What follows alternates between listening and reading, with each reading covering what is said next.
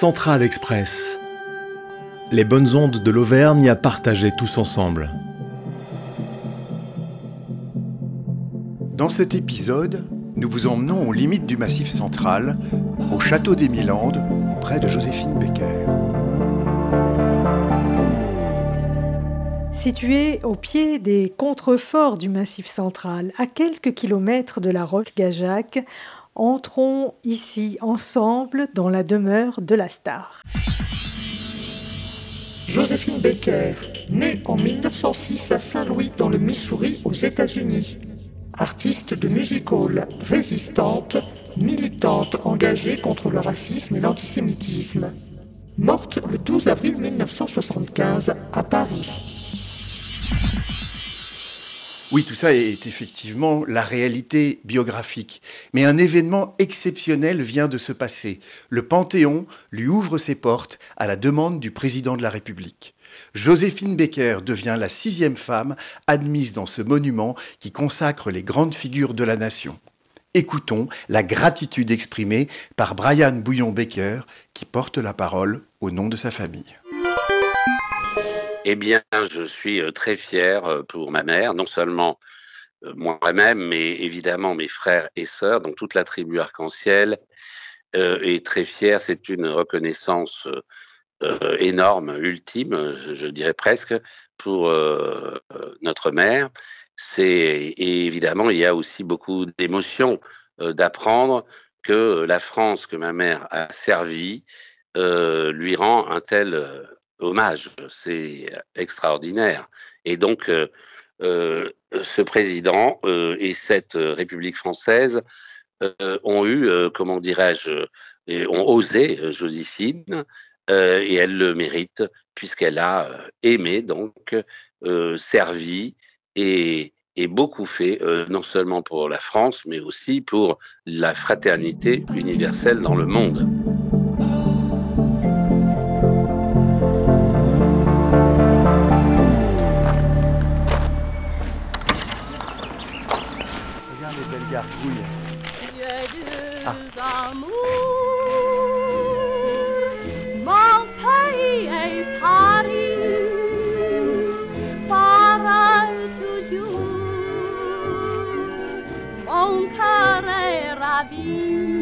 Angélique de la Barre de Saint-Exupéry, dont la famille a fait l'acquisition du château des Milandes au début du XXIe siècle, a entièrement dédié le domaine à la mémoire de Joséphine Becker.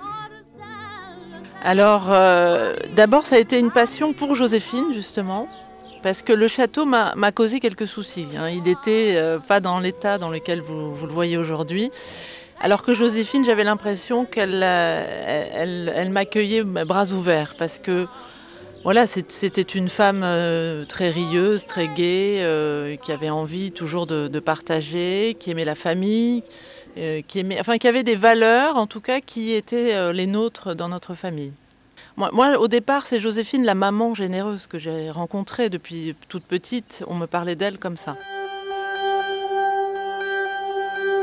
Au Milan, Joséphine Becker a trouvé le cadre idéal pour un projet extraordinaire qu'elle a mené avec son mari Jo Bouillon, celui de bâtir une famille pas comme les autres. Composée de douze enfants adoptés, venus des quatre coins du monde, sa famille, qu'elle appellera la tribu arc-en-ciel, est une parfaite illustration de l'utopie universaliste portée par Joséphine Baker. Nous avons joint l'un de ses enfants, Brian Bouillon-Baker, qui nous dit qui a trouvé ce nom extraordinaire de tribu arc-en-ciel? Le nom de notre famille Tribu Arc-en-Ciel, c'est ma mère. Ça lui est venu tout naturellement. Pour elle, notre famille était un exemple de la fraternité universelle en, micro, j'allais dire, société familiale. Tribu Arc-en-Ciel, ça résonnait très bien aussi avec l'idéal de fraternité universelle.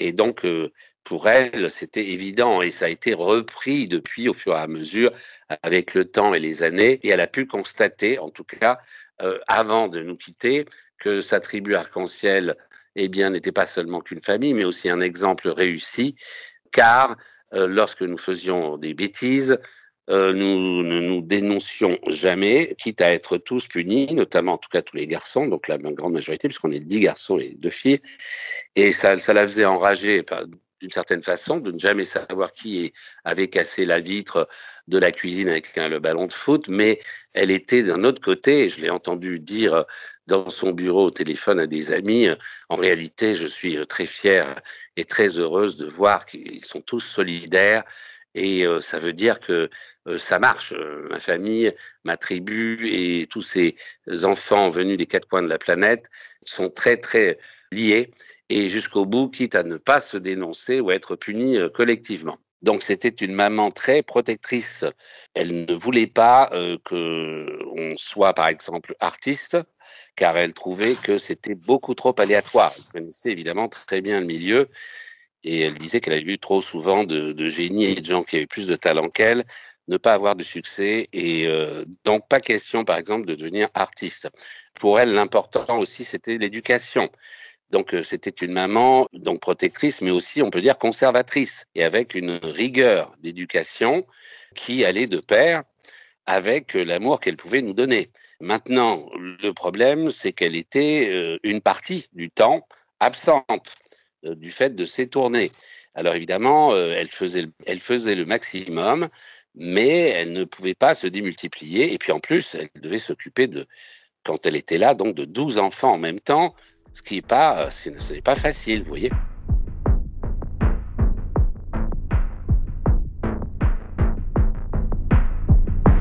Une autre facette moins connue de Joséphine Becker est celle de son engagement lors de la Deuxième Guerre mondiale, d'abord dans les armées françaises en 1939, puis dans la résistance dans le sillage du général de Gaulle.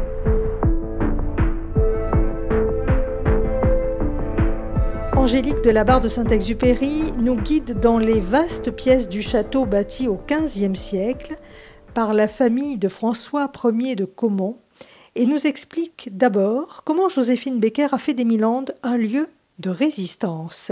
Alors, quand nous sommes arrivés en 2002, j'ai eu des, veuves de résistants, deux, deux dames qui m'ont appelé et qui ont tout de suite témoigné. Elles ont su qu'on avait acheté, que j'étais intéressée par la vie de Joséphine, que je voulais vraiment lui rendre hommage. Et elles m'ont dit, voilà, mon mari cachait des armes dans la cave du château. Donc j'ai les noms de ces personnes, elles ont témoigné.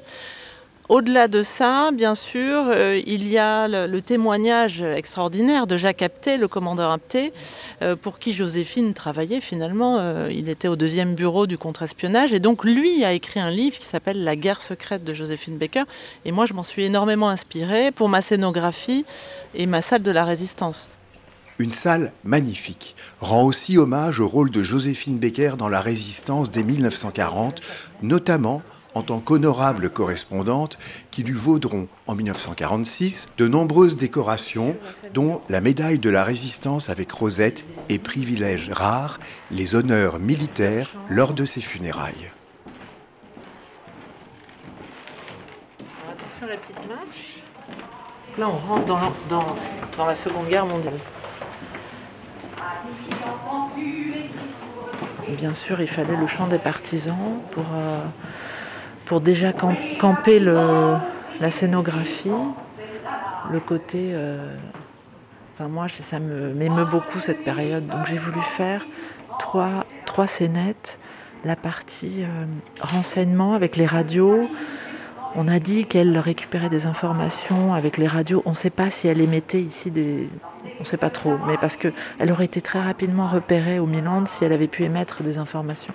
Ce qu'on sait, c'est que les résistants venaient chercher des armes. Donc j'ai placé quelques armes qui avaient été parachutées euh, en Haute-Vienne, qu'elle avait récupérées.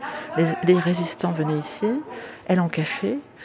Et euh, en juillet 40, euh, bien sûr, le capitaine Apté la rejoint ici quand elle part des Milandes à la fin de l'année 40, parce qu'on lui dit maintenant il faut continuer euh, votre mission d'honorable correspondante. Donc elle part dans le sud-est de la France et elle fait croire qu'elle a besoin de chanter, donc elle va chanter à Toulon, à Marseille.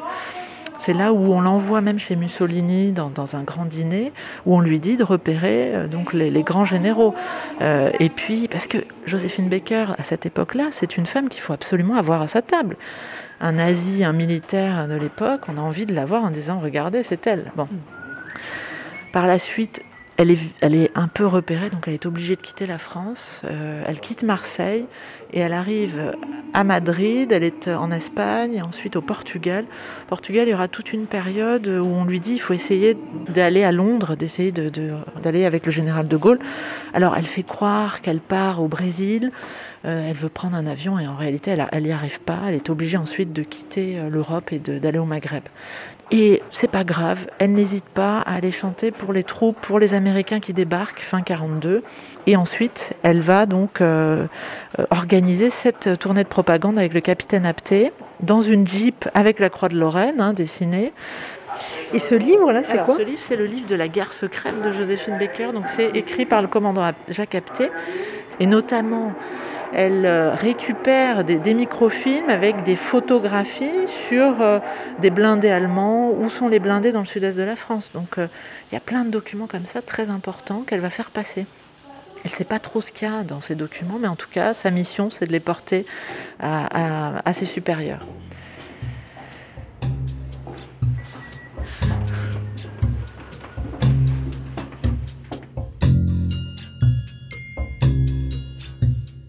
La contribution de Joséphine Becker à la nation n'a pas été que militaire. Avant son arrivée en France en 1925, à l'âge de 19 ans, Joséphine Baker est victime de discrimination raciale dans son pays d'origine, les États-Unis d'Amérique.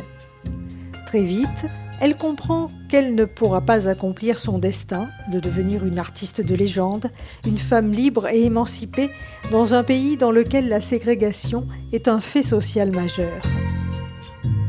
À l'instar d'un Sidney Bechet, dès son arrivée en France, Joséphine Becker se sent libérée. Elle est enfin regardée comme une personne à part entière et non plus simplement comme une femme de couleur.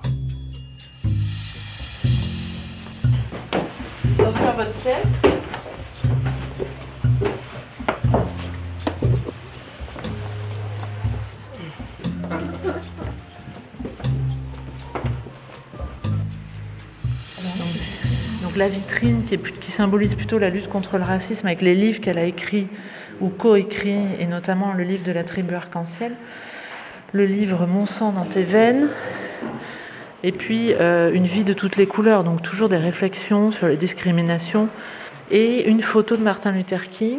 Donc on le voit ici, au-dessus la photo de Joséphine lors de la marche de Washington en 63.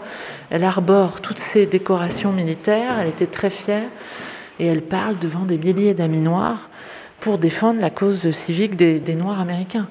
Donc ils se sont beaucoup euh, inspirés de Joséphine. Enfin, ils étaient, euh, c'était extraordinaire. C'était la seule femme d'ailleurs à parler hein, au milieu des, hommes en uniforme français, de l'armée de l'air. Un autre. Euh, alors il y a eu beaucoup de. Elle, a écrit ses mémoires, bien sûr. Il y a toutes les, en toutes les langues. après, j'ai trouvé des affiches, notamment celle-ci. Donc Joséphine, oui, oui, donne à, la Maison de la Mutualité une conférence en 53. Et c'est là où elle dit pourquoi je lutte contre le racisme. Donc il faut que j'arrive à récupérer euh, peut-être euh, toute sa conférence, parce que ça, ça me passionne. moi, j'ai des éléments. Ah. Et elle dit, vous savez, euh, nous sommes tous de la même race. elle dit, je suis une femme noire. Et vous, en fait, pour moi, vous n'êtes pas blanc. Vous êtes rosé. Là, il y a des disques de l'autre côté. Enfin, voilà. Donc, euh, c'était un peu ici une manière de rassembler tout ce qu'elle a fait, notamment la, lutte contre le racisme. Il faut que j'en fasse. J'attends d'autres papiers.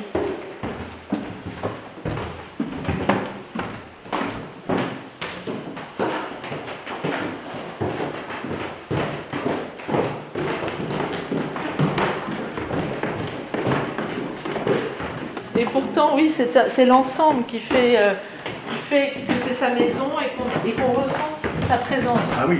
C'est ce que les gens disent beaucoup.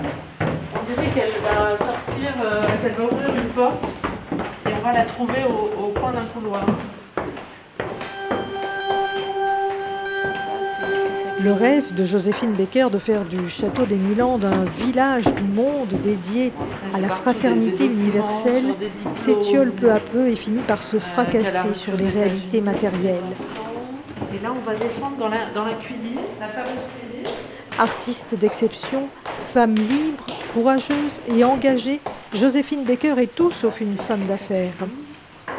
Et il faut imaginer une grande table ici avec tous les enfants, avec sa maman qui est venue l'aider, que vous voyez ici. Donc c'est une pièce qui est très gaie parce que on imagine l'ambiance et puis surtout une pièce à vivre vraiment pour les enfants. C'était leur pièce. Ils n'avaient pas trop le droit d'aller dans les autres, mais celle-ci, oui.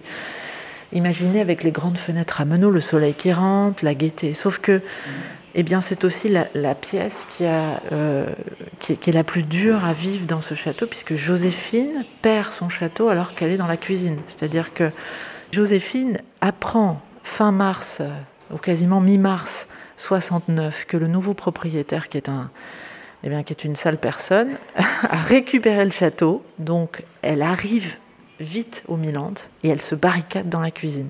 Et là, elle ferme les trois portes. Et vous avez une photo que j'ai pu récupérer ici. Alors, ça, c'est une photo déjà avec un. Elle est, elle est, regardez, elle vit, elle vit sur un lit avec des chats. Elle est toute seule. Elle est abandonnée. Elle est dans la cuisine. Et à un moment donné, au bout de trois jours, elle est obligée de récupérer des vivres. Elle ouvre la porte ici pour récupérer de l'eau. Et elle est jetée dehors par les hommes de main du nouveau propriétaire. Et c'est la photo que vous voyez ici qui est, qui est très dure où elle est comme une, on dirait comme une mendiante, elle est jetée à l'extérieur, vous voyez, elle est pieds nus. Alors, est-ce qu'il y a eu une mise en scène?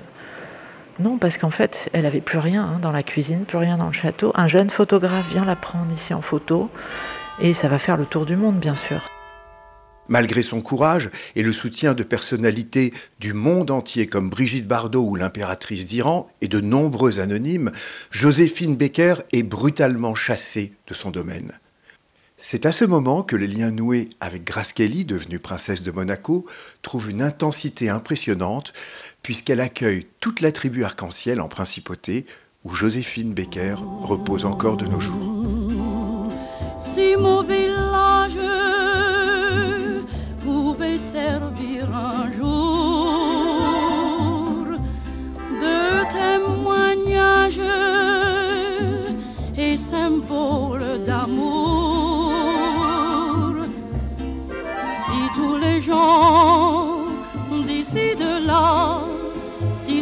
Peuples ici-bas, sans occuper de leur couleur, n'avaient qu'un cœur, tous les visages alors seraient joyeux. Et peu à peu, le monde entier serait meilleur et deviendrait un grand village où tous les hommes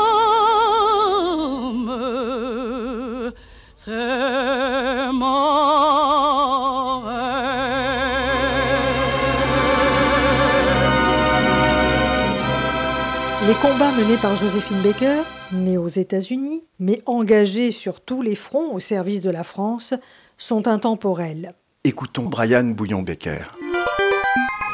Eh bien, c'est toujours important, comme à l'époque où ma mère vivait, que ma mère a connu les périodes des deux guerres mondiales, alors la première en tant qu'enfant et la deuxième en tant qu'adulte, où elle a donc participé à son niveau, et d'autres guerres. Elle était contre la guerre au Vietnam, des Américains, donc de son pays. Elle était euh, aussi pour la paix entre Israël et les pays arabes. Moi, je suis d'origine algérienne, mon autre prénom c'est Brahim. Elle m'a emmené avec mon frère Moïse pour bien montrer que nous étions frères alors, en Égypte et en Israël pour des conférences. Et donc, euh, elle voyait qu'il y avait donc tous ces problèmes de haine, de racisme, d'antisémitisme, de, de différence et euh, elle s'est beaucoup engagée pour euh, la fraternité universelle. Pour, et d'ailleurs, elle employait le plus souvent les mots mon idéal de fraternité universelle. Donc, euh, tous ces engagements et ces idéaux reviennent à la surface et elle-même est, mise en tant que personnage très engagé et idéaliste et, mise en, relief, en avant, de par cette actualité euh, plus ou moins dramatique que nous vivons euh, en France et dans le monde. Me revoilà Paris avec mes musiques et mes danses. Me revoilà Paris. Merci encore de cette chance. Dans un monde qui se fracture, dans lequel chacun se replie sur soi, l'universalisme défendu par Joséphine Baker est d'une actualité intacte et épouse parfaitement les valeurs de la République française.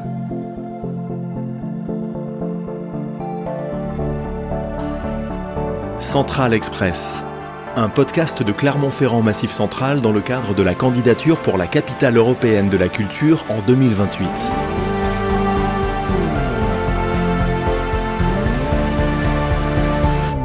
Ensemble, construisons la capitale.